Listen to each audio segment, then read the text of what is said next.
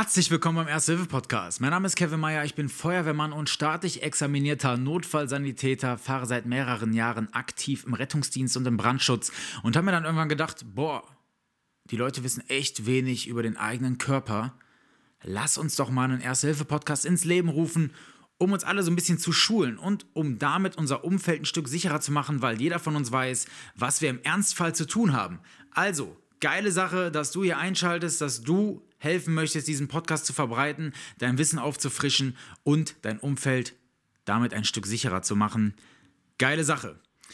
Ja, und ich habe heute das erste Mal einen Gast oder eine Gästin in meinem Podcast. Eileen, stell dich doch mal vor. Ja, hey, genau. Ich bin Eileen. Ich bin 22 Jahre alt. Ich bin jetzt frisch gebackene Notfallsanitäterin seit Ende September und habe dann im Oktober meinen Brandmeister angefangen, auch bei einer großen Feuerwehr hier in NRW mhm. und freue mich hier zu sein. Ja, geil. Ich freue mich auch, dass du hier bist. Äh, so eine kleine Vorgeschichte, wie Eileen und ich uns kennengelernt haben. Ich weiß gar nicht, wie das kam. Über Instagram haben wir uns da zufällig gefolgt oder so? Oder hatte das irgendeinen Zusammenhang? Weißt du das noch? Weiß es, um ehrlich zu sein, auch nicht mehr. Nee. Also wahrscheinlich ging es ja eher so um die Sportsache, weil ihr könnt das natürlich jetzt nicht sehen, aber ich sehe die Eileen jetzt vor mir. Die ist natürlich eine, eine Sportgranate vor dem Herrn. Und ähm, ja, da hat man irgendwie geschrieben und ich, äh, ihr wisst ja, wie ich so bin, hatte da irgendwann mal so was Blödes äh, in Eileens Ohren gesagt, was, was Frauen- und Männerberufe angeht oder vermeintliche Männerberufe. Und da haben wir uns ein bisschen gezopft. So, und dann habe ich gesagt, das ist doch blöd, lass uns doch mal treffen, telefonieren, wir müssen das aus der Welt schaffen, weil wir sind ja erwachsen. Haben wir dann getan, jetzt sitzen wir hier, trinken Käffchen und äh, quatschen mit euch und wollen euch heute einfach mal ein bisschen beleuchten, wie man als Frau zum Rettungsdienst kommt, wie man das Ganze so findet, was die Vor- und Nachteile sind und generell einfach mal drüber sprechen, wo die Eileen die Schwierigkeiten in der ersten Hilfe sieht, bei Laienhelfern und so weiter und so fort. Damit steigen wir ein. Eileen erzählt jetzt nochmal, wieso ist sie überhaupt zum Rettungsdienst gegangen? Ja, genau. Also ich habe ähm, 2015 Abi gemacht, da war ich noch relativ jung, gerade bei 17 und äh, musste dann halt überlegen, wie es weitergeht. Mhm. Mm, und ich wollte ins Ausland und da so ein bisschen Freiwilligenarbeit machen und dachte mir, wie überbrücke ich jetzt die Zeit bis dahin. Habe dann im Krankenhaus ein Praktikum gemacht in der Pflege und dann im ähm, Rettungsdienst noch einen Rettungssanitäter gemacht ähm, und dann bin ich ins Ausland für anderthalb Jahre. Ach, den hattest du vorher schon gemacht? Ja, genau. Ah. Genau. Und ähm, habe dann anderthalb Jahre in Mittel- und Südamerika, ähm, bin da rumgereist, habe gearbeitet. Ach, deswegen auch der Latina-Kommentar. Genau, ja? genau. ja, ja, okay. ähm, bin dann da ähm, im, in einem Krankenhaus gewesen, habe da gearbeitet, mhm. weiter rumgereist, dann im Rettungsdienst mal hospitiert, mal mitgearbeitet. Ah, sehr geil. Ähm, ja, kann man natürlich überhaupt nicht mit Deutschland vergleichen mhm. oder mhm. Europa generell. War aber eine Wahnsinnserfahrung. Ja, und dann bin ich wiedergekommen und habe mir gedacht, so, wie geht es jetzt weiter? Mhm. Ähm, ich dachte mir zu dem Zeitpunkt, ich würde gerne Medizin studieren. Mach aber vorher lieber eine Ausbildung. Gar nicht mal, weil die Noten so schlecht waren im Abi, sondern einfach, weil ich total überzeugt davon bin. Ja, ja. ja cool. genau. Und dann habe ich mir überlegt, lieber Pflege oder lieber doch irgendwas anderes. Mhm. Und dann habe ich mich doch für was anderes entschieden ja, und habe ja. mich dann ähm, bei der Feuerwehr beworben, um da den Notfallsanitäter zu machen. Ja, ungewöhnlicher Weg, ne? Ja, also, absolut, absolut. Können wir ja gleich nochmal beleuchten. Aber ja, genau. Geil. Und da waren auch meine Aussichtschancen erstmal relativ gering, mhm. weil es haben sich für 20 Plätze 650 Leute beworben. Ja, stark. Ja, und da denkt man sich natürlich nicht, dass man unbedingt eine von den 20 Glücklichen mhm. ist. Hat dann aber doch geklappt. Was ja für dich spricht, ne? Ja, vielen Dank. nach dem ähm, sportlichen Einstellungstest, nach dem schriftlichen, ja. Und dann äh, habe ich die Notfallsanitäterausbildung gemacht. Ja, geil. Da hast du ja schon ein bisschen was gesehen und schon ein bisschen Vorerfahrung mitgebracht. Ne? Das, das ist natürlich ja. cool. Ja? Gerade so mit der Auslandsgeschichte und so weiter äh, feiere ich auf jeden Fall. Finde ich geil. Ja, danke. Wie war denn die Notsanausbildung? Erzähl mal. Die Notsanausbildung war eine gute Mischung aus ähm, absolut unorganisiert und unstrukturiert mhm. und ähm, eigentlich doch eine tolle Ausbildung. Also mhm. es hat mhm. total viel Spaß gemacht, sehr vielseitig, eben weil ich das bei der Feuerwehr gemacht habe und nicht ja. bei einer Hilfsorganisation, also Hilfsorganisationen wie Rotes Kreuz, Arbeiter-Samariter-Bund. Mhm. Ähm, hatten wir natürlich auch einige Vorteile. Man merkt, da ist so ein bisschen mehr Geld hinter, mhm. eben von der Stadt. Ähm, man hat mehr Möglichkeiten, mehr Lehrmaterial. Ähm, wir hatten sehr, sehr oft fast nur ähm, Ärzte als Dozenten. Mhm, das ist cool. Ja. ja, was auch wirklich natürlich bei den medizinischen Themen super viel bringt. Ja, ja klar. Ähm, Was man natürlich dazu sagen muss, dass die Notfallsanitäterausbildung für alle Hörer, die das nicht wissen, ist ja ganz neu. Die gibt es ja, das Berufsbild ist ja neu geschaffen worden, ja, genau. um die Qualität im Rettungsdienst anzuheben. Und daraus resultiert natürlich auch so ein kleines Chaos in der Ausbildung am Anfang, ja. weil man natürlich noch keine Referenzwerte hatte. War bei uns hier genauso. Und ihr wisst, ich fahre in Düsseldorf und da ist Chaos ja eigentlich äh, nie an der Tagesordnung. Nee, aber deswegen ist es halt ganz geil, wenn ein Ärzte dozieren, weil wir haben die höchste nicht ärztliche Medizinausbildung. Und wer ja. will uns da draußen was erzählen. Das ist leider einfach so. Hört sich genau. böse an.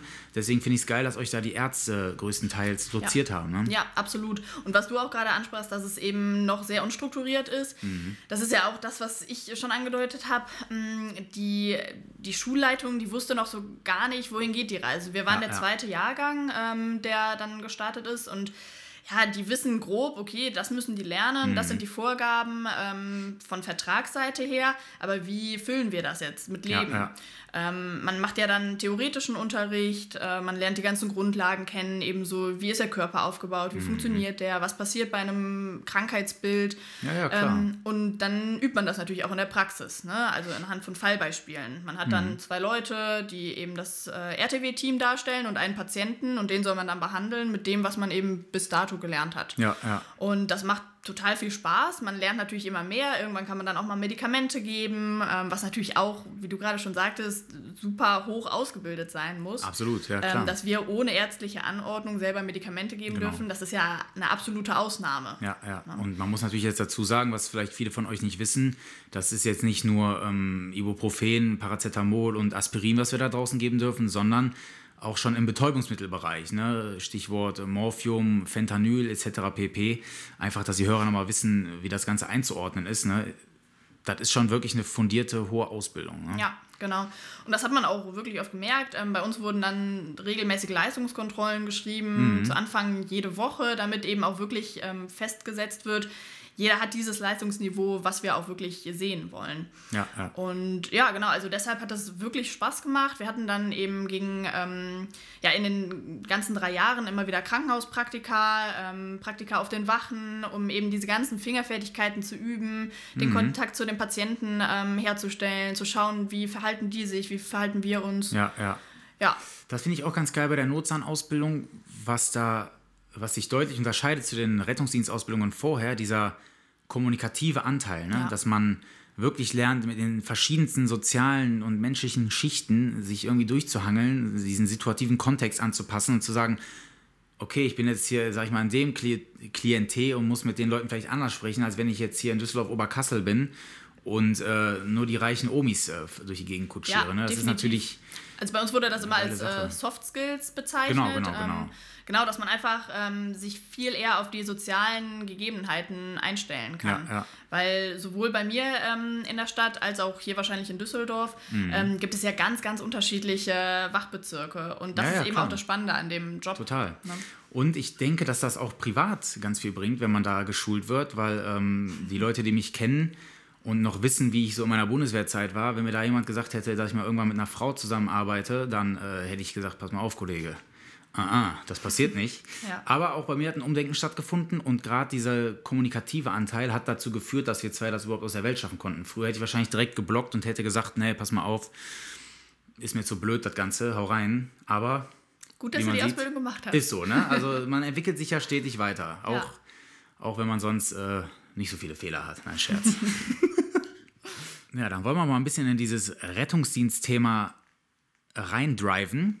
Ich habe mir da so ein paar Fragen aufgeschrieben und eine darunter wäre, was du als größtes Problem ansiehst, wenn es um das Thema Laienhelfer bzw. Ersthelfer draußen geht, was dich im Rettungsdienst antrifft. Du hast ja jetzt auch schon einige Jahre Erfahrung sammeln können ja. auf dem Rettungswagen draußen und bist häufig in Verbindung mit oder in, in, ja doch in Verbindung mit Menschen getreten, die medizinisch vielleicht keine Ahnung haben, etc. pp. Wo siehst du da die größten Probleme?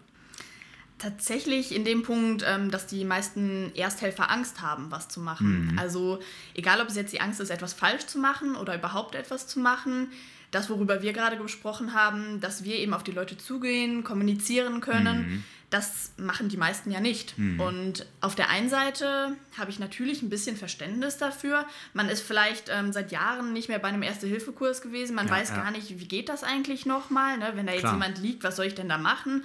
Und vielleicht auch irgendwo in der Innenstadt, ähm, wo ja vielleicht das Klientel nicht so gehoben ist, ja, ähm, dann hat man vielleicht auch Angst. Ne? Jetzt spreche ich den an und der ist total sauer und nachher, weiß ich nicht, tut er mir irgendwas an. Ne? Von der Seite kann man es wahrscheinlich verstehen. Aus doch rettungsdienstlicher Sicht muss man natürlich sagen und auch aus der Sicht von jemandem, der vielleicht selber mal Hilfe benötigen mhm. könnte, ähm, immer helfen, immer was machen. Ähm, und bevor man einen Notruf absetzt, dann vielleicht auch einfach mal selber ansprechen, mal fragen, genau. hey, ist alles in Ordnung? Ne? Vielleicht ist der, der Mensch ja auch einfach nur am Schlafen. Ne? Ja, vielleicht ja. ist er aber auch durch die Kälte, die jetzt momentan wieder Einzug hält, erfroren. Ja, man weiß es ja nicht. Ja, ne? Thema äh, Obdachlose. Viele Definitiv, sehen ja, ihr Heim als die Parkbank draußen im, im Stadtpark. Ne? Und der ist nicht immer tot, wenn er da liegt. Ne? Also ja. man kann vielleicht wirklich, wie du schon sagst, einfach mal sagen, hallo, geht's Ihnen gut? Brauchen Sie Hilfe? Genau, und wie oft kommt es vor, man kommt zu dem Patienten, was man ja auch gerne macht und wenn was ist, dann hilft man ja auch wirklich gerne. Klar. Aber ähm, man kommt da hin und der Ersthelfer, der einen dann angerufen hat, der sagt dann, ja, der liegt da. Und dann mhm. fragen wir, haben Sie den mal angesprochen? Nee, nee, das habe ich nicht gemacht, ja, um Gottes Willen. Und dann fragt man sich, warum denn nicht? Ne? Genau. Ne? Also halt von mir aus 10 oder 20 Meter Abstand und ruf mal ganz laut, was ja, will klar. er dir denn antun? Ne? Richtig. Und ähm, das sind ja jetzt nur die, die banalen Einsätze. Mhm. Wenn es wirklich um sowas geht wie Verkehrsunfälle oder wirklich Einsätze, wo die Leute wirklich schnell Hilfe brauchen, ähm, da darf man als Laie oder als Ersthelfer nicht so lange zögern. Ne? Man ja, muss sich ja. einfach mal trauen. Und man ähm, man hat ja irgendwann bestimmt mal gehört, okay, wenn jemand nicht mehr atmet und keinen Puls mehr hat oder mhm. sich gar nicht mehr bewegt, ähm, dass dann eben sowas wie eine Reanimation notwendig ist. Ne? Und ob man dann jetzt 30 Mal drückt oder 35 Mal oder wie schnell oder langsam das ist, das ist ja erstmal egal. Hauptsache, man macht ja, was. Ja. Das sind halt ganz starre Denkmuster, die man irgendwann im Erste-Hilfe-Kurs aufgenommen hat. Ne? Ja. Das sehe ich halt als Problem. Wir haben in unserer Gesellschaft ganz, ganz wenig Background-Wissen, was mhm. unseren eigenen Körper angeht. Und das erschreckt mich halt jedes Mal wieder. Das ist halt so einer der Gründe, weshalb ich das hier ins Leben gerufen habe.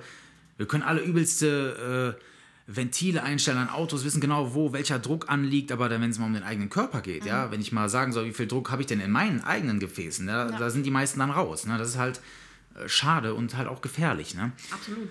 Was ich jetzt aber gerade noch sagen wollte, nochmal auf das Thema Verkehrsunfall und so weiter klar, macht das Angst. Ne? Mhm. Wenn ich einen offenen Bruch sehe und da spritzt Blut raus und so weiter, das macht natürlich Angst. Ja. Aber womit ihr uns natürlich massivst helfen würdet, ist klar, eine Rückmeldung geben an die Leitstelle. Das heißt, ihr wählt die 112, alarmiert die Feuerwehr, den Rettungsdienst und sagt denen vielleicht auch, wie viele Pkw sind äh, involviert, macht sich schon mal einen Überblick. Sind das ist das eine Person? Sind mhm. da drei Leute, die verletzt sind? Sind da Kinder bei? Das sind alles Infos, die uns auf der Anfahrt schon helfen, ja. äh, eventuell im Kopf schon Vorbereitungen zu treffen. Ne? Damit würdet ihr schon viel, viel, viel mehr tun als, sag ich mal, 95 Prozent der Rest der Bevölkerung. Ne? Mit so einfachen Mitteln. Gebe ich dir absolut recht, ja. Ne? Und natürlich sollen die Leute aufpassen, wenn jetzt jemand noch im Auto sitzt, die Airbags haben nicht ausgelöst. Das sind alles Gefahren, die einen antreffen können. Das ist natürlich das oberste Gebot. Ihr sollt euch niemals äh, in Gefahr bringen. Das, was ihr an Maßnahmen trefft, muss natürlich zumutbar sein. Keiner verlangt von euch, dass ihr ins brennende Haus reinrennt oder ganz kurz, da muss ich mal ganz kurz was zu sagen. Das ist eine witzige Anekdote. Mich hat mal eine Bekannte gefragt, mhm. wenn sie auf der Autobahn unterwegs ist und sie sieht auf, dem, auf der Gegenfahrbahn einen Unfall, ob sie anhalten soll und dort hilft. Äh, bitte nicht, Leute, ja. Also äh, ihr haltet nicht auf der Autobahn auf der linken Spur an und klettert dann über die äh, Böschung und helft dann da, ja. Ah, nein, natürlich. Auf gar keinen Fall. Also immer bitte ein bisschen gesunden Menschenverstand walten lassen. Die Verhältnismäßigkeit ja? muss halt gegeben Richtig, sein. Das ne? ist Stichwort. Man, man, sollte natürlich helfen, aber es muss zumutbar sein, wie du gerade sagtest. Es muss den Gegebenheiten angepasst sein. Man, ähm, ja, man muss das ja irgendwie leisten können. Mm, ne? Mhm. Und ähm, das Allermindeste ist ja sowieso, einen Notruf abzusetzen. Ja. Da ist jeder einfach verpflichtet zu. Genau. Das hat ja nichts mit einem guten Tun zu tun, sondern einfach, man muss es machen. Steht ja auch im Strafgesetzbuch, ne? Unterlassene, unterlassene Hilfeleistung. Ja, genau. Weißt du noch, welcher Paragraph? Ich meine, das war 323 Charlie. Richtig. Ah, Absolut verdammt. ähm, da kommt witzigerweise, mache ich auch noch eine Folge mit einem Juristen, Ach, wo okay. wir das Thema mal äh, einfach mal ansprechen, was denn droht, wenn ich draußen nicht helfe. Ne? Ja, cool. Auch sehr interessant, definitiv. Ich denke schon, also vielleicht äh, muss man bei einigen Leuten mal über die Angst kommen. Also nicht ja. die Angst zu helfen, sondern die Angst, wenn ich nicht helfe. Ne? Ja, das ja. Äh, kann rechtliche Konsequenzen haben. Bis ein Jahr Gefängnis im schlimmsten Fall Da weißt du gerade mehr als ich. Ja, Aber ja. du hast ja jetzt auch letztens erst Examen gemacht. Genau, genau. Ich weiß, bei dir ist schon wieder drei Monate Ja, her, da genau. verfliegt, das verfliegt, ja. Wahnsinn. Nee, aber das sind ja schon gute Punkte, die du ansprichst. Äh, was sagst du denn zum Thema Rettungsgasse? Erzähl mal dazu was. Ja, ein schwieriges Thema, ne? Du bist ja auch viel gefahren jetzt wahrscheinlich in der Zeit. Hast ja nicht Ja. nur geführt den Rettungswagen, sondern bist auch als Fahrer unterwegs gewesen. Genau. Ja. Wo siehst du da die Schwierigkeit? Naja, also meistens, dass es einfach keine Rettungsgasse gibt. Mhm. Ne? Ähm, und Rettungsgasse ist ja nicht nur dann zu bilden, wenn auch wirklich ein Einsatzfahrzeug von hinten sich nähert, sondern auch wenn es noch keinen Einsatz Genau. gibt. Ne? Also wie oft beobachtet man das? Man steht selber mit einem privaten Pkw irgendwo auf der Autobahn oder in der Stadt oder auf, dem, ähm, auf der Brücke oder sonst was. Und denkt sich, ja, wenn jetzt ein Fahrzeug kommt, das hat keine Chance hier durchzukommen. Ne? Und, Ja, das denken ähm, wir wahrscheinlich. Ich glaube nicht, dass jeder so denkt. Absolut, leider nicht, ne? sonst Ja. gäbe es das Problem nicht. Das stimmt. Und ähm, es ist ja nun mal relativ einfach. Ne? Die links fahren ganz nach links, die rechts fahren ganz nach rechts Mhm. Ja. und die, die in der Mitte sind, fahren auch nach rechts. Das geht So übrigens auch das. innerstädtisch. Das muss nicht immer eine Autobahn sein. Ne? Absolut, ja, da manchmal ja noch viel wichtiger, Ja, ne? wenn wenn es wirklich in großen Städten, ähm, wie eben beispielsweise in Düsseldorf, Gerade zur Rush Hour, da kommst du ja nicht durch. Man- Nein, noch keine nicht mal mit dem RTW. Ne? Keine Und wenn du Chance. dann noch mit den großen Feuerwehrfahrzeugen durch musst, wird das ja nicht einfacher. Das ne? stimmt. Also einfach immer dran denken, diese Rettungsgasse irgendwie zu bilden. Ne? Sobald der Verkehr stockt, sobald es langsamer geht und gerade wenn man steht. Und man darf dann auch mal ein paar Meter über die rote Ampel fahren. Ne? Oh ja, das darf Auch man. da natürlich vergewissern, dass der Gegenverkehr oder der Querverkehr steht. Man soll da nicht in die befahrene Kreuzung reinfahren, aber man. Kennst du das? Ist das schon aufgefallen, dass die Leute wirklich dann an dieser, an dieser Linie Ja. an der roten Ampel stehen bleiben, obwohl Ja. der Rettungswagen nicht durchkommt, weil die Panik haben, darüber zu fahren, Ja. weil die denken, das Auto geht in Flammen auf, sobald die da drüber gehen. Ich finde das immer Wahnsinn. Ne? Also, bitte, wir wollen ja niemanden lächerlich darstellen, darum geht es gar nicht, nicht. aber das ist halt das, was uns als Fahrer auffällt. Ja. Ihr, ihr glaubt es gar nicht. man will niemanden lächerlich machen. Wenn man selber zivil unterwegs ist, dann denkt man sich auch erstmal so, oh ja, soll ich jetzt über die rote Ampel fahren? Aber wir klar. wissen natürlich, ja klar machen wir das. Natürlich. Ne? Und ähm, natürlich links, rechts gucken, Verhältnismäßigkeit wieder schauen, ne, ob die Klar. gegeben ist. Und wenn das geht, ja klar. Ne? Also man muss sich immer vorstellen, was wäre, wenn dieser Rettungswagen gerade auf dem Weg zu mir oder zu meiner Familie Genau, ist. genau. Wenn ich wüsste, meine Großmutter, der geht zu Hause nicht gut und der RTW, der muss da hinfahren. Ja, ne? genau. ähm, dann würde ich doch auf jeden Fall Platz machen. Das sind aber die Leute, die da nicht Platz machen, sind dann die Ersten, die rumschreien, wenn du eine Minute nach der Hilfeleistungsfrist ankommst, ja, Ja. und dann sagen, wir haben die so lange gebraucht. Ja, sorry, so, wir kamen halt nicht durch. Ne? Ist leider so, 16 Uhr in der Innenstadt kann halt mal äh, eng werden. Und dann gibt es aber genau, da gibt es so genau die, die, äh, da gibt es erstmal die, die Panik haben, über die rote Ampel zu fahren. Dann gibt es aber die, die so völlig übertreiben, wenn der Rettungswagen kommt. Kennst du die? Die sich so ihre, ihre fetten Felgen dann an so einem viel zu hohen Bürgersteig aufhämmern, da hochfahren und sagen, hey, weg Was alle. absolut nicht notwendig Ja, genau, was, was manchmal. gar nicht notwendig gewesen wäre und dann äh, eskalieren die also völlig. Das muss man auch nicht machen. Ne? Man kann auch vorsichtig an den Rand fahren und so einen Bürgersteig hoch. Ja. Naja, das ist. Äh, aber wenn man darüber spricht, ich glaube, den Leuten wird dann auch so ein bisschen bewusst, ja krass, okay, man muss einfach ein bisschen cooler in der Situation werden. Mhm. Ja. Wie, wie siehst du das? Wenn du guckst du auch immer in die Autos rein, wer da jetzt drin gesessen hat, wenn der dir am Sack ging? Sind das äh, prozentual häufiger Frauen oder Männer? Dazu möchte ich mich jetzt so erstmal nicht äußern, aber ähm, es sind meistens sehr aufgeregte Menschen. Ja, ja, sehr aufregend. Das stimmt, stimmt. Also ich darf dazu ja heute auch nichts sagen. Ich äh, bin heute in neutraler Moderatorposition. Ja. Nee, es sind häufig, äh, ne? so, ja gut, haben wir Thema Rettungsgasse auch sehr interessant. Ähm, immer schön darauf achten. So, was habe ich denn hier noch für schöne Fragen? Ah, hier habe ich doch noch eine schöne entdeckt. Wo siehst du die Vorteile von Frauen im Rettungsdienst, also von Frauen, die im Rettungsdienst arbeiten, und wo die Nachteile?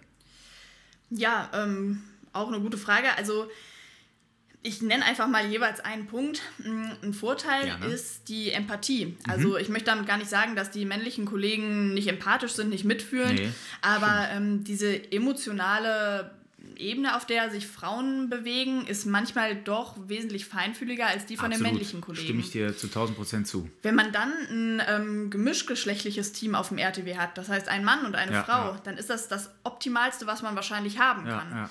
Das eine gute Ähm, Lösung, auf jeden Fall. Ja, weil ähm, beispielsweise oft, wenn, wenn wir jetzt zu einer Frau fahren, ne, die hat beispielsweise irgendwelche Unterleibsbeschwerden, Mhm. die möchte da vermutlich lieber mit einer Frau drüber sprechen als mit einem Mann. Das ist einfach, ja, einfach normal irgendwie. Ne? Genau wie äh, drohende Geburt und äh, zeigen Sie mal, ob sich der Muttermund schon geöffnet Ja, genau. hat. Und dann stehen da zwei äh, 25-jährige Männer. Und die haben selber mehr Angst als die Frau. Ja, genau, genau. Ja, genau.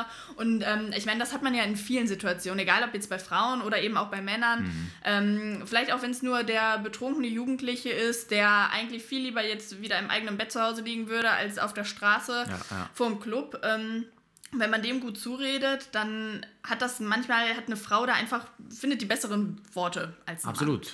Ja. Genau. Ähm, Nachteil, Darf ich noch, bevor wir zu den Nachteilen kommen, einen gravierenden. Vorteil nennen? ja, Gerade die Leute, die in den Großstädten fahren im Rettungsdienst, werden das kennen. Muslimische Familien. ja, Ihr könnt euch vorstellen, wenn ich als junger deutscher Mann zu einer muslimischen Frau komme, die über Brustschmerzen klagt, die ich jetzt komplett oben entkleiden muss, um einen EKG zu schreiben. Und wir sind mit zwei Männern da. Boah, das ist immer äh, schwierig. Schwierig, ja. Schwierig, ja. Das Problem ist jetzt, ich bin jetzt im Zwiespalt. Ich will natürlich niemanden dort äh, nötigen, sich auszuziehen. Auf der anderen Seite habe ich vielleicht die Vermutung, dass dort ein Herzinfarkt vorliegt. Wenn ich jetzt nicht handle und eine Diagnostik mache, verstirbt sie mir vielleicht. Ja. An der Einsatzstelle noch. extrem schwierige Situation. Ich würde das gar nicht mal nur ähm, auf muslimische Patienten ähm, festlegen. Ja, war jetzt ein Beispiel. ne? Genau, Ja. ähm, sondern auch wirklich, also ich glaube, ich selber ähm, fände es auch einfach angenehmer, wenn es eine Frau machen würde. Ne? Mhm. Ja, okay. Ähm, klar, wenn dann noch. Aber das, da, da geht es jetzt um das, um das Gefühl von angenehm, aber es gibt ja Genau. religiöse Verbote, sage ich mal. Genau, ne, definitiv. Es, äh, wirklich und, schwierig wird. Und da ist es dann natürlich wesentlich einfacher, wenn eine Frau dabei ist, ne? weil es dann auch einfach erlaubt ist, sozusagen. Mhm. Ja, ja, ne? klar. Und ähm, weil, weil man da dann gar nicht erst in diesen Zwiespalt kommt, ja, soll ich jetzt ein EKG Mhm. kleben oder nicht? Ne? Ist das jetzt angemessen? Wird mir das quasi erlaubt oder Ja, ja. Ähm, darf ich es nicht machen? Ähm, klar, oft sitzt dann natürlich auch die Familie mit drumherum und Mhm. schaut, was da gemacht wird. Natürlich, ne, es ist ja ein Familienmitglied, man sorgt sich Klar. darum, ähm, gar keine Frage. Aber ähm, ich gebe dir recht, das ist eine ganz schwierige Situation und ein definitiver Vorteil von Frauen im Rettungsdienst. bin ich ganz bei dir und ich sag dir ganz ehrlich, wenn ich da bin ich dann in der Situation wirklich, wäre ich froh, wenn ich eine Frau jetzt neben mir sitzen hätte, weil ich sage euch das auf rechtlicher Ebene ist das ganz, ganz schwierig, ja. Jetzt, wenn du da jetzt liegst als 22, 22-jähriges Mädchen oder Frau und ich sag dir, mach dich bitte obenrum mal frei und ich habe da fa äh, einen falschen Blick bei drauf oder irgendwas, eine falsche Tonlage, die bei dem Gegenüber oder bei, bei der Frau dann schlecht ankommt, ähm, da sind schon einige an den Pranger gestellt worden, was natürlich unberechtigt ist in der Natürlich, Situation, ja. keine Frage, aber man muss sich auch mal in, in unsere Köpfe Mhm. äh, hineinversetzen. Für mich ist das mindestens genauso unangenehm, dir zu sagen, zieh dich jetzt bitte mal aus, obenrum, Mhm. Klar. wie für dich selber. Ne? wir sehen das natürlich noch als Job, ne? Und wir sehen die Notwendigkeit dahinter, Ja, aber viele Außenstehende, das muss ja gar nicht mal nur der Patient oder die Patientin Mhm. als solche sein, sondern viele Außenstehende sagen dann eben, was macht der denn da? Ne? Ja, klar. Macht er jetzt hier gerade seinen Spaß? Gönnt er sich jetzt Genau, was, genau, oder genau. Gönnt er los, sich jetzt ne? einfach mal einen Blick auf meine Brüste? Ja, Und dann genau. hast, du auch, da hast du auch wieder so krasse Gegenteile. Da hast du die einen, die sich dann so voll zieren, sagen, oh ja, nee, ist mir jetzt nicht so Ja, lieb. und dann, Ich sag- ey, hier. Und dann hast du die nächsten, die schon einen Strip hingelegt haben, bevor du reingekommen bist, weil Ja. von wegen, ja, ich hatte Brustschmerzen, ich wusste, dass die mich gleich ausziehen werden. Ja, klar, alles Ja, klar. manchmal freut man sich darüber, manchmal. Manchmal, ja, häufiger eher nicht, leider. Das ist leider. Ist jetzt selten, dass eine 22-Jährige mit Brustschmerzen Ja, liegt. das stimmt, das ist stimmt. ein, zwei Mal vorgekommen.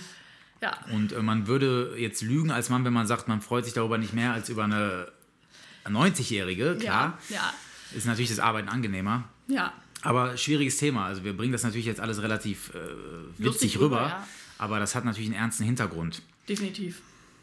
Wo siehst du die Nachteile? Ja, ein Nachteil ist, ähm, könnte die Durchsetzungsfähigkeit sein, das Durchsetzungsvermögen. Ähm, auch wenn wir beide zusammen auf dem RTW säßen, wir haben die gleiche Ausbildung genossen, wir sind exakt auf dem gleichen Stand. Ne?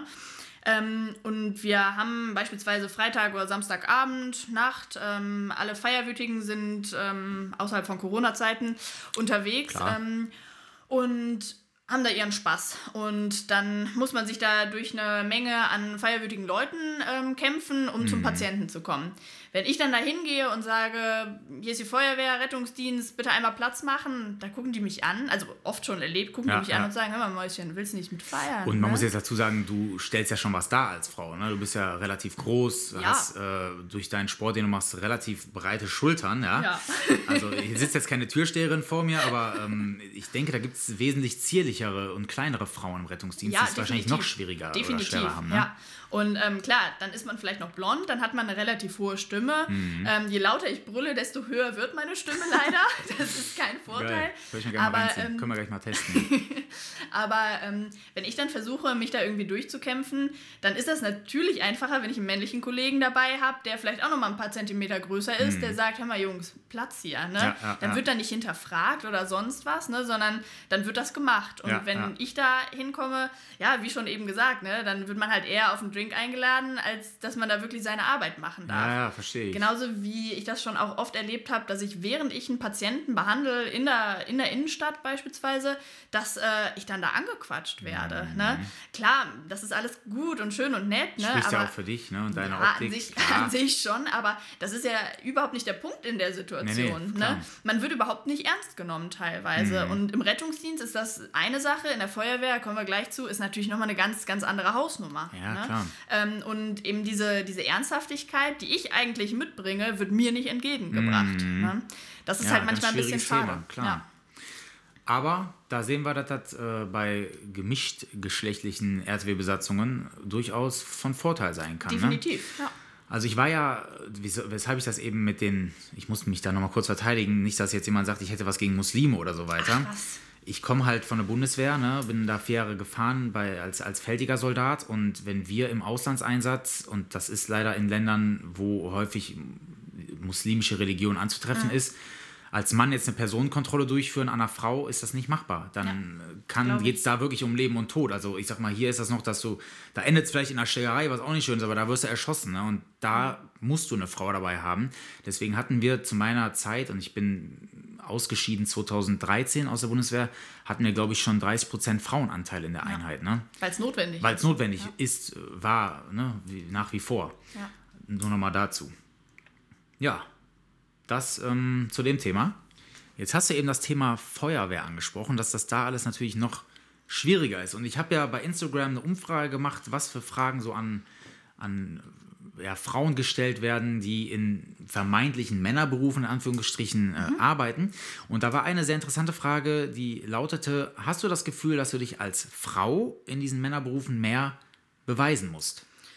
Ja, also eine Frage, mit der man eigentlich tagtäglich konfrontiert wird. Mm, Ich persönlich habe das Gefühl, ja. Ich denke, wenn man, ich bin ja jetzt momentan noch Auszubildende im, im Brandschutzbereich. Also ähm, ausgebildete, staatlich examinierte Genau. Notfallsanitäterin, aber machst jetzt deine Ausbildung bei der Feuerwehr noch, ne? Genau, genau, zur Brandmeisterin. Ja. Genau.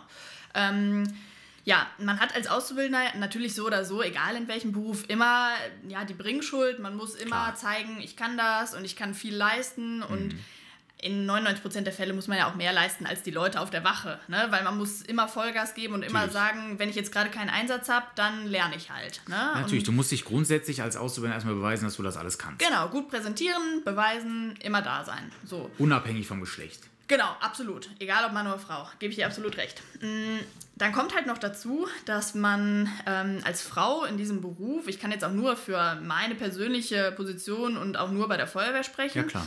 ähm, kann mir aber vorstellen, dass es auch woanders so ist. Ne? Ähm, dass man das Gefühl hat, man muss sich als Frau mehr beweisen, weil einem ja eh quasi die Meinung entgegengebracht wird, kannst du das denn überhaupt? Bist denn überhaupt geeignet, um diesen Job durchzuführen? Ja, ja. Und das ist nicht nur, also es, das löst nicht nur einen wahnsinnigen Druck auf einen selbst aus, sondern das ärgert mich auch, weil ich habe ähm, beispielsweise für die Feuerwehr und auch für den Rettungsdienst, man muss einen, ähm, einen körperlichen, einen Fitness-Einstellungstest machen. Ja. Man muss einen schriftlichen Test machen, man hat Gespräche, man hat Gruppenaufgaben, Einzelaufgaben. Sind die Einstellungstests vom Niveau die gleichen wie für Männer? Also Absolut. Frauen, Männer ja, gleich? Genau, Sehr das ist ja schön. der Punkt.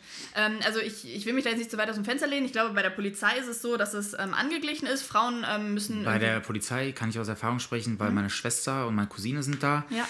Da, die haben gar keinen Sporttest. Also äh, Props an die Polizei an der Stelle. Äh, wow.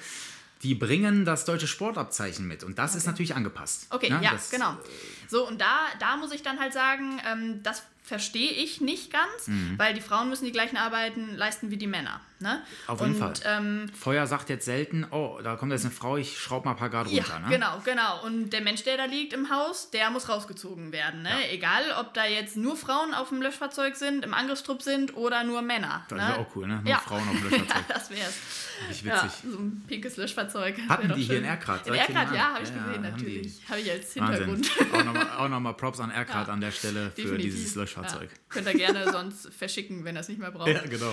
Ähm, ja, genau. Und wenn man dann aber ähm, als, als Frau die gleichen Einstellungsvoraussetzungen erfüllt wie Mhm. die Männer, und ähm, wir sind jetzt in meinem Kurs sehr wenige in meinem Lehrgang, ne? Sehr wenige Frauen oder generell, Generell wenige Personen. wenige, ähm, aber natürlich noch weniger Frauen. Ne? Wir haben, Mhm. ähm, glaube ich, im aktiven Einsatzdienst bei uns in der Stadt fünf Frauen. Ja. Ne? Auf Wie insgesamt. viele, wie viele sind in einer Ausbildung? Ähm, wir sind nur neun Leute, weil wir Ach, eben alles. Notfallsanitäter Ach so, sind. ja, und da hat die Hälfte ja nicht von bestanden. Ihr Genau. wart wahrscheinlich mehr, irgendwie 18, 19. Ja, genau. Wir waren immer 20 Mhm. halt am Anfang. Ähm, davon wollten auch nicht alle nachher zur Feuerwehr, aber eben die Ach meisten. so, okay. Genau. Und ähm, viele haben es dann leider nicht bestanden im ersten Anlauf. Ähm, ja, genau. Gut, bei Jetzt den Anforderungen, ne, ohne mir jetzt selber auf die Schulter zu klopfen, die sind natürlich enorm, Ja, ne? extrem Also, hoch. sind enorm. Ja, genau. So, und ähm, dann, dann muss man eben, wie gesagt, nochmal diese ganzen Voraussetzungen erfüllen. Das Mhm. habe ich gemacht. Ich habe den Sporttest geschafft, ich habe den ähm, schriftlichen Test geschafft, ich habe den Notfallsanitäter geschafft. Das heißt, ich bin genauso geeignet wie die männlichen Kollegen Absolut. auch. Und dafür hast du auch Ähm, meinen größten Respekt an der Stelle nochmal. Vielen Dank. Ja. und das war auch, ich muss auch definitiv zugeben, für mich war das nicht einfach. Ne? Dieser Fitnesstest, wir müssen da ähm, eine Puppe ziehen beispielsweise in einer bestimmten Zeit. Das ist die Hölle. Super schwer. Ne? Hat dir auch so krass der Beinbizeps gebrannt danach? Keine Chance mehr danach, sich Nee, noch ne? zu bewegen und dann noch drei Und dann Kilometer kommt laufen. erst der ne? 3000 Ja, Meter und ja. 400 Meter Lauf, ne? Ja, ja. Ja. Herzlichen Glückwunsch. Ja, und ähm, das ist eben das, was ich meine. Ne? Es ist ja nicht nur für euch schwierig, für Mhm. euch Männer, sondern auch für uns Frauen. Ne? Ähm, wenn wir es dann aber schaffen, dann haben wir ja genau die gleichen Sachen geschafft wie ihr auch. Ja. Ne? Und wieso muss ich mich dann mehr beweisen auf der Wache oder in der Ausbildung als ihr? Das ist Mhm. unfair. Das ist, und ich bin, ich möchte mich auch gar nicht irgendwie als super Feministin oder Frauenpower hier und da darstellen, ne? sondern ähm, ich finde, jeder sollte für seine Leistung belohnt werden. Ja, und wenn man die erbringt, dann ist das okay. Genau. Ne?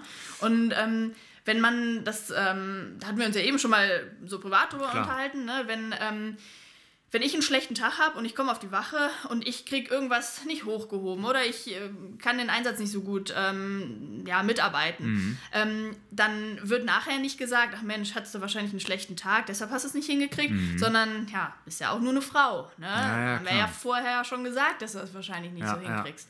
Von daher, ähm, um auf die Frage zurückzukommen, empfinde ich einen wesentlich höheren Druck. Kann ich mir Ähm, vorstellen, ja. und das ist, das ist in dem Sinne unfair, als dass ich mich nicht nur auf meine Ausbildung konzentrieren Mhm. muss und nicht nur das leisten muss, was gefordert ist, sondern immer ein bisschen mehr. Und dann auch immer noch so, dass jeder danach sagt, ja, okay, die hat uns das Gegenteil bewiesen. Genau. Das heißt, du bist in so einer, in so einer Bringschuld. Ja, ne? genau. Und die sollte eigentlich gar nicht die da nicht sein. sein sollte. Das stimmt, das stimmt, das ist unfair.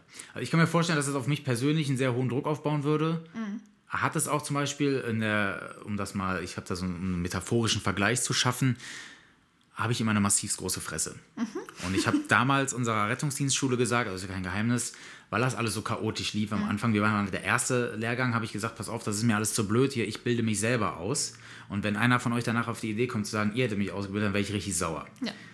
Jetzt muss ich natürlich danach auch liefern, ja, in so einer Abschlussprüfung. Klar. Und deswegen kann ich mir diesen Druck ungefähr äh, vorstellen, ne, den man, gut, ich habe ihn mir selber gemacht, aber dir wird er gemacht.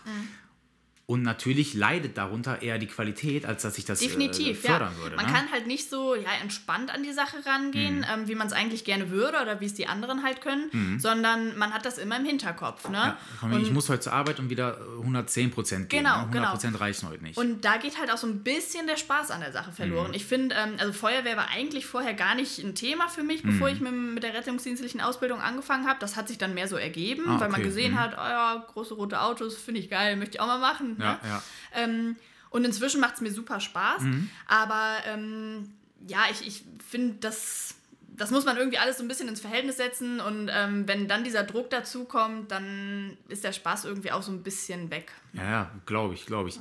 Ja, was ich halt unfair finde, wenn, wie du das schon sagst, dass du diese Leistungsbereitschaft äh, immer wieder in einem übertriebenen Maße zeigen musst.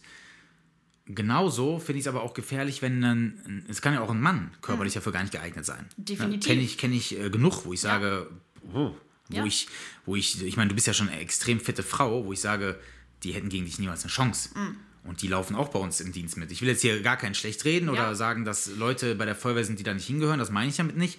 Ich will damit nur sagen, dass es geschlechterunabhängig ist, dass es genauso krasse Frauen geben kann, Ja. die dir das Seil hochklettern und wieder runter und hoch und runter. Ich meine, du turnst seit du fünf bist, hast du gesagt, ja? Ja. Das soll man mal nachmachen. Ja, und also ich will mich auch gar nicht in einem besseren Licht darstellen, als es irgendwie ist oder notwendig geht's ist. ja gar nicht drum. Aber ähm, ich finde, wie du auch sagtest, ähm, es gibt auch Kollegen, die sind größer als ich und dünner als ich oder die sind ähm, wesentlich dicker als ich und die Mhm. können sich nicht mehr so gut bewegen oder die haben vielleicht ein Knieproblemchen hier oder ein bisschen Ja, Rücken klar. da, ne? Ich habe und Rücken, ganz massiv. ja, ich sage du bist aber auch nicht mehr der Jüngste. Ja. Ähm, Danke an der und Stelle. wenn man ähm, und wenn man dann sagt, okay, aber ich bin doch trotzdem fitter als ihr, Mhm. das ist doch, also das ist doch auch irgendwie dann schade, wenn man das dann noch zusätzlich beweisen muss irgendwie oder wenn überhaupt Ja, diese. Diskussion aufkommt. Also ich finde, da muss einfach ein massivstes Umdenken stattfinden. Gesellschaftlich betrachtet, dass einfach eine Frau auch leistungsfähig sein kann Ja. und es nicht heißt, alle Frauen sind Kacke. Ja. Wir haben da eben schon mal drüber gesprochen. Biologisch ist es natürlich so vorgesehen, dass Männer, äh, dass Männer körperlich überlegen sind. Genau, ich gebe dir da vollkommen recht. Das ist eben der Punkt. Ich bin mir auch völlig im Klaren darüber, dass ich anatomisch gesehen einfach nicht so viel Kraft erzeugen Mhm. kann wie du. Ne? Und ähm, das ist aber für mich auch überhaupt gar kein Problem, weil es ist ja nicht in jedem Einsatz erforderlich. Ja, ja. Und wenn ich diesen, diese Voraussetzungen bestehe, um überhaupt den Job erlernen zu können, dann reicht das ja anscheinend. Ne? Mhm. Ah. Warum muss das dann noch hinterfragt werden? Ja, ja. Wir haben jetzt schon, ähm, es gibt einzelne Module innerhalb der Ausbildung, Mhm. zum Beispiel, dass man ähm, mit dem Atemschutzgerät arbeiten darf. Das ist diese Flasche hinten auf dem Rücken, die man so aus Filmen kennt. Ähm, das ist super anstrengend, ne? Und ich Mhm. Ja, habe es geschafft, also darf ich auch damit arbeiten. Ja, natürlich. Ne? Und das ist ja bei jedem einzelnen Teilmodul so und dann im Endeffekt auch auf der Wache. Ich sag mal so, solange du jedes, äh, alle drei Jahre deine Atemschutztauglichkeit beim Arzt wieder nachweisen kannst, ist ja alles gut. Ja, ja genau. Und wir haben Männer, die die nicht mehr hinkriegen, weil sie immer schön deftig gegessen haben auf der Wache, den Sport mal wieder sausen lassen haben und so weiter und so fort. Ne? Mhm. Ja. Äh, Bin ich ganz bei dir, auf jeden Fall. Ich finde, äh, Ehre, wem Ehre gebührt. Was ich einen kritischen Punkt sehe, da haben wir auch vorhin schon drüber gesprochen, mit Zwang zu versuchen, eine Quote zu erreichen an Frauen, einfach weil man das will. Einfach weil man sagt, ich will, dass da 20% Frauen drin sind, ob die geeignet oder nicht, äh, geeignet ist oder nicht, mir scheißegal. Und wenn wir dafür notfalls den Test, den Sporttest für Frauen runterschrauben, finde ich persönlich eine gefährliche Entwicklung. Wie siehst du das? Da bin ich auch absolut auf deiner Seite und auch kein Freund von, von dieser Entwicklung. Mhm. Ähm, wenn gesagt wird, der Sporttest, der muss leichter gemacht werden, weil insgesamt keiner mehr den besteht, ne, dann ist das eine Sache. Wenn aber gesagt wird, Mhm. Okay. Mhm. der muss leichter gemacht werden, weil Frauen den nicht bestehen, das geht nicht. Oder nur für Frauen leichter gemacht wird, Genau. das ist halt, Das finde geht ich dann wieder absolut unfair. nicht, weil es ist, wie ich vorhin schon gesagt, das ist der gleiche Job, Mhm. den wir ausüben. Ähm, ob du jetzt im Angriffstrupp bist oder ich, Mhm. wir müssen das Gleiche leisten können. Und ähm, da kann man dann nicht sagen, ach Mensch, ja, wir wollen ja Frauen hier haben, okay, dann müssen die halt weniger leisten, dann müssen wir aber gucken, dass immer nur eine Frau äh, im Trupp ist, Mhm. ne? Ähm, und die anderen Männer das dann kompensieren können. Das ist Kacke, das geht absolut Ja, vor nicht. allem äh, ist das für die Dienstplangestaltung, das macht sich dann alles unflexibler. Ja, das, geht, natürlich nicht. ne? ne? Und ähm, wenn man dann auch überlegt, ähm, ich weiß bei meiner Feuerwehr, ich weiß nicht, wie es hier in Düsseldorf ist, gibt es ganz viele Sonderfunktionen. Taucher, Höhenretter, Mhm. Ja, auch. ähm, Tierretter, was auch immer. Mhm. Ne? Und ähm, wenn man dann noch eine von diesen Sonderfunktionen übernimmt, dann ist dein Stichwort mit Dienstplanung ja fast nicht mehr umsetzbar. Nee, nee. Ne? Ähm, ja, genau. Und ich möchte auch nicht in der Position sein zu sagen, ich muss aber mit starken Männern fahren, weil Ja, ich ja. alleine kriege das ja nicht hin. Ne? Ja, ich meine, wie wirkt das dann auch, ne? Ja, So, absolut kacke natürlich. das ne? äh, geht natürlich nicht. Da äh, zerschießt man sich ja auch jeglichen Respekt in der Absolut, Truppe, ne? Das absolut, ist ja. keine Frage. Ja, wirklich spannendes Thema. Also ich würde mir auf jeden Fall für dich wünschen, dass sich das alles zum Positiven hin verändert, dass du Hm. dir nicht mehr jeden Dienst Gedanken machen musst, was du anziehst, wenn du zur Arbeit gehst, wie du dich auf der Wache verhältst, dass du einfach unter Kollegen sein kannst, unter Arbeitskollegen und nicht unter Mann und Frau. ne? Ja. Das ist halt das Ding. Klar, aus der Sicht der Männer sage ich, wir sind alle triebgesteuert, haben sehr viel Testosteron in uns und wenn da eine hübsche Frau auf der Wache auf einmal mit rumspringt, dann verändern sich Dinge. Mhm. Das äh, ist so, das liegt in der Natur der Sache. Das, aber bei den Feldigern wurde immer so schön gesagt, ich weiß das noch, Frauen heben auch ein bisschen das Niveau in der Truppe. Ja. Ne? Das, also ihr könnt euch vorstellen, nur Männer unter sich, da ist manchmal, also wenn da eine Kamera aufgestellt werden würde, dann würde, so wie du jetzt den Kopf schüttelst, äh, absolut. Und mittlerweile zum Beispiel fahren ja bei uns auf der Wache auch Notärzte, Mhm. Notärztinnen. Und da merkt man das ja auch schon. Ja, ja. Da ist ein anderes Niveau. Alleine ne? die Gespräche, die geführt werden. Ja, genau. ne? Ich merke das ja, wenn ich in den Raum reinkomme und die Männer da vorher irgendwie herzlich gelacht haben über irgendeinen super flachen Witz und dann komme ich rein und dann, oh nee, jetzt müssen wir uns aber benehmen. Genau, ne? da werden So. auf jeden Fall zwei von drei rot schon Ja, im Gesicht. genau, genau. Ja. Und ich finde, es ist ähm, irgendwie, da bin ich auch so ein bisschen im Zwiespalt. Auf der einen Seite finde ich das gut, dass das Niveau angehoben Mhm. wird, weil ja, es ist halt, es muss halt irgendwie nicht sein. Auf der anderen Seite, ich will genauso Teil der Gruppe sein, ne? Ja, ja. Und wenn irgendwelche flachen Witze gemacht werden, dann will ich, dass ich dabei bin, ne? Ja, und dass ich ja. auch darüber lachen kann. Ja, du willst halt nicht ausgeschlossen werden, das heißt, okay, Genau. die verändern sich jetzt, sehr guter Punkt, die verändern sich jetzt, weil jetzt sitze ich dabei und jetzt äh, sprechen die nur noch über Dinge, die gesittet sind. Mhm. ja. So Ist sind wir- so sind wir halt nicht, ne? Ah, nee, das ist halt Feuerwehr. Ne? Es ist halt auch mal ein rauer Ton und so und das soll auch Klar. so bleiben. Nicht, nicht, weil ich da bin, soll sich das ändern. Ja, ja, finde ich gut. Sehr geile Einstellung, gefällt mir. Äh, Von den Frauen hätte ich gerne mehr. Wir haben zum Beispiel bei uns auf der Wache keine weibliche Feuerwehrfrau. Mhm. Ähm, ich weiß jetzt auch gar nicht, wie das wäre, wenn eine dabei wäre. Mhm. Kann ich dir gar nicht sagen. Ich weiß nur, wenn die Notärztinnen da sind, dann freuen sich mal alle. Ja. Weil die, äh, du musst dir vorstellen, die kommen bei uns aus dem Rotationssystem aus der Uniklinik Düsseldorf. Mhm. Die werden quasi dazu gezwungen, ähm, wenn die gerade frisch ihren Assistenzarzt gemacht haben, bei uns zu fahren. Okay. Und dementsprechend sind die auch jung. Ne? Also Ja. die sind 27, 28, 29, sehen teilweise auch gut aus und vielleicht findet ja auch der eine oder andere seine große Liebe da. Man weiß es ja, Mhm. Ja. nicht. Ne? Äh, Also hat nicht alles immer nur Nachteile, wenn Ja. Frauen in Anführungsstrichen Männerberufen rumschwirren. Mhm. Möchtest du noch was zu dem Thema sagen? Liegt dir noch was auf dem Herzen? Ach, eigentlich glaube ich, habe ich da das meiste zu gesagt. Ich würde mir einfach nur mehr Verständnis wünschen, ähm, so wie du das auch gezeigt hast. Du sagtest selber, ähm, vor ein paar Jahren wäre diese Einstellung vielleicht noch nicht möglich gewesen Ja. von deiner Seite. Und ähm, ich erwarte gar nichts Unmenschliches oder Mhm. ich wünsche mir das nicht, ähm, dass man irgendwie sagt, okay, jetzt sind Frauen für jeden Job geeignet und ihr könnt das alles genauso gut wie Männer, ähm, sondern ich möchte einfach, dass man der Leistung nach beurteilt wird und bewertet wird und ähm, dass wir einfach alle zusammen gut arbeiten können, eben auch in solchen Berufen wie bei der Feuerwehr, weil es Mhm. Ja, halt cool. auch wirklich Spaß macht. Geil, ja, ist ein geiler Job. Ja. Aber ich hätte doch noch eine Sache. Was möchtest du denn Frauen, die sich zukünftig vielleicht äh, im Rettungsdienst oder bei der Feuerwehr bewerben, mit auf den Weg geben? Hast du einen guten Tipp für die? Ja, einfach, einfach nicht verstellen. Ne? Also Mhm. es bringt nichts, sich ähm, irgendwie unnötig ein dickes Fell wachsen zu lassen, weil damit man dann alle Sprüche irgendwie über Mhm. sich, ähm, ja, damit man die Sprüche irgendwie erträgt, Mhm. ähm, das, das ist nicht Sinn und Zweck der Sache, sondern einfach so sein, wie man ist. Ähm, wenn einen irgendwas stört, dann kann man das sagen.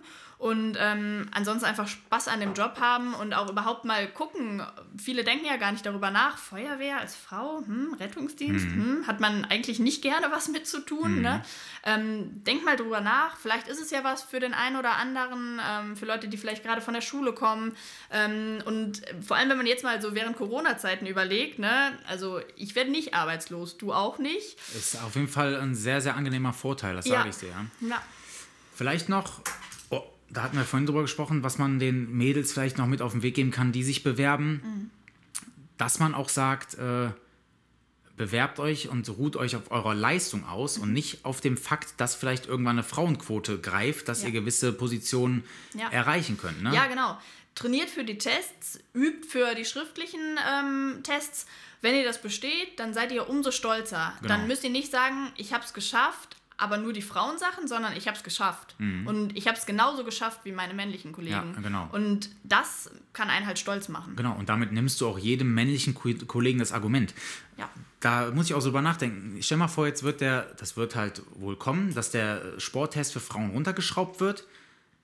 Damit zerschießt man sich wieder den Respekt bei den Männern. Weil natürlich Definitiv. hast du da Männer, die dann sagen, ja, mein Gott, den, den äh, Test hier auf Sparflamme, den würde ich rückwärts schaffen. Mhm. Ja. Die Argumente werden dann kommen. Ja. Und denen kann man entgegenwirken, wenn man einfach sagt, nee, pass auf, ich will das gar nicht. Ich will den Test für die Männer. Ich zeige jetzt hier Genau. nicht Leistung. Ich reiß mir ein Jahr lang jetzt den Arsch auf und trainiere dafür. Genau. Ja?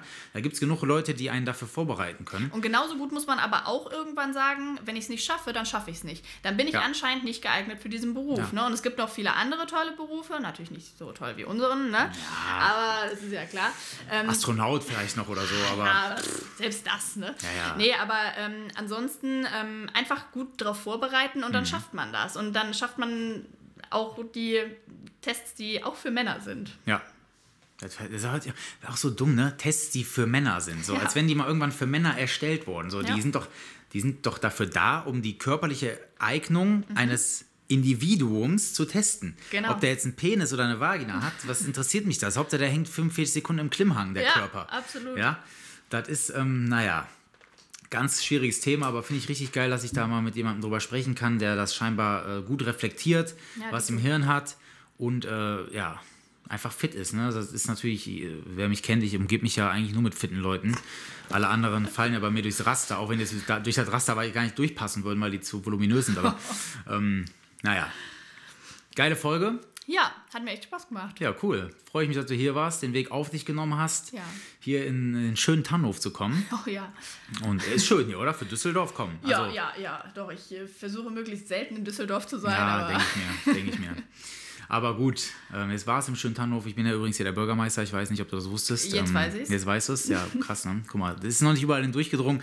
Aber jetzt weißt du es. Und ja, damit ist diese Folge zu Ende. Ich bedanke mich nochmal herzlichst bei dir für diese tollen Worte, diese schöne Folge. Und denke, dass da sehr viele Leute was durchlernen konnten. Und dann hören wir uns das andere Mal vielleicht äh, als fertige Brandmeisterin, ne? yes, hoffentlich. Schön. Leute, jetzt kommt noch mein Outro. Schön, dass ihr eingeschaltet habt und äh, damit wir euer Umfeld ein Stück sicherer gemacht habt, weil ihr einfach was dazugelernt habt, wie man eine Rettungsgasse bildet, was man als Ersthelfer beachten soll, wie ihr vielleicht äh, als Frau zur Feuerwehr kommt, etc. pp. Besucht mich gerne auf meiner Homepage auf www.kevinmcmeyer.com und auch auf Instagram, da heiße ich auch Kevin McMeyer. Auf TikTok könnt ihr auch den Erste-Hilfe-Kanal besuchen und damit bin ich jetzt wirklich raus. Ich wünsche euch eine geile Woche, macht was draus, bleibt gesund. Ich bin raus, euer Kevin Meyer. Peace.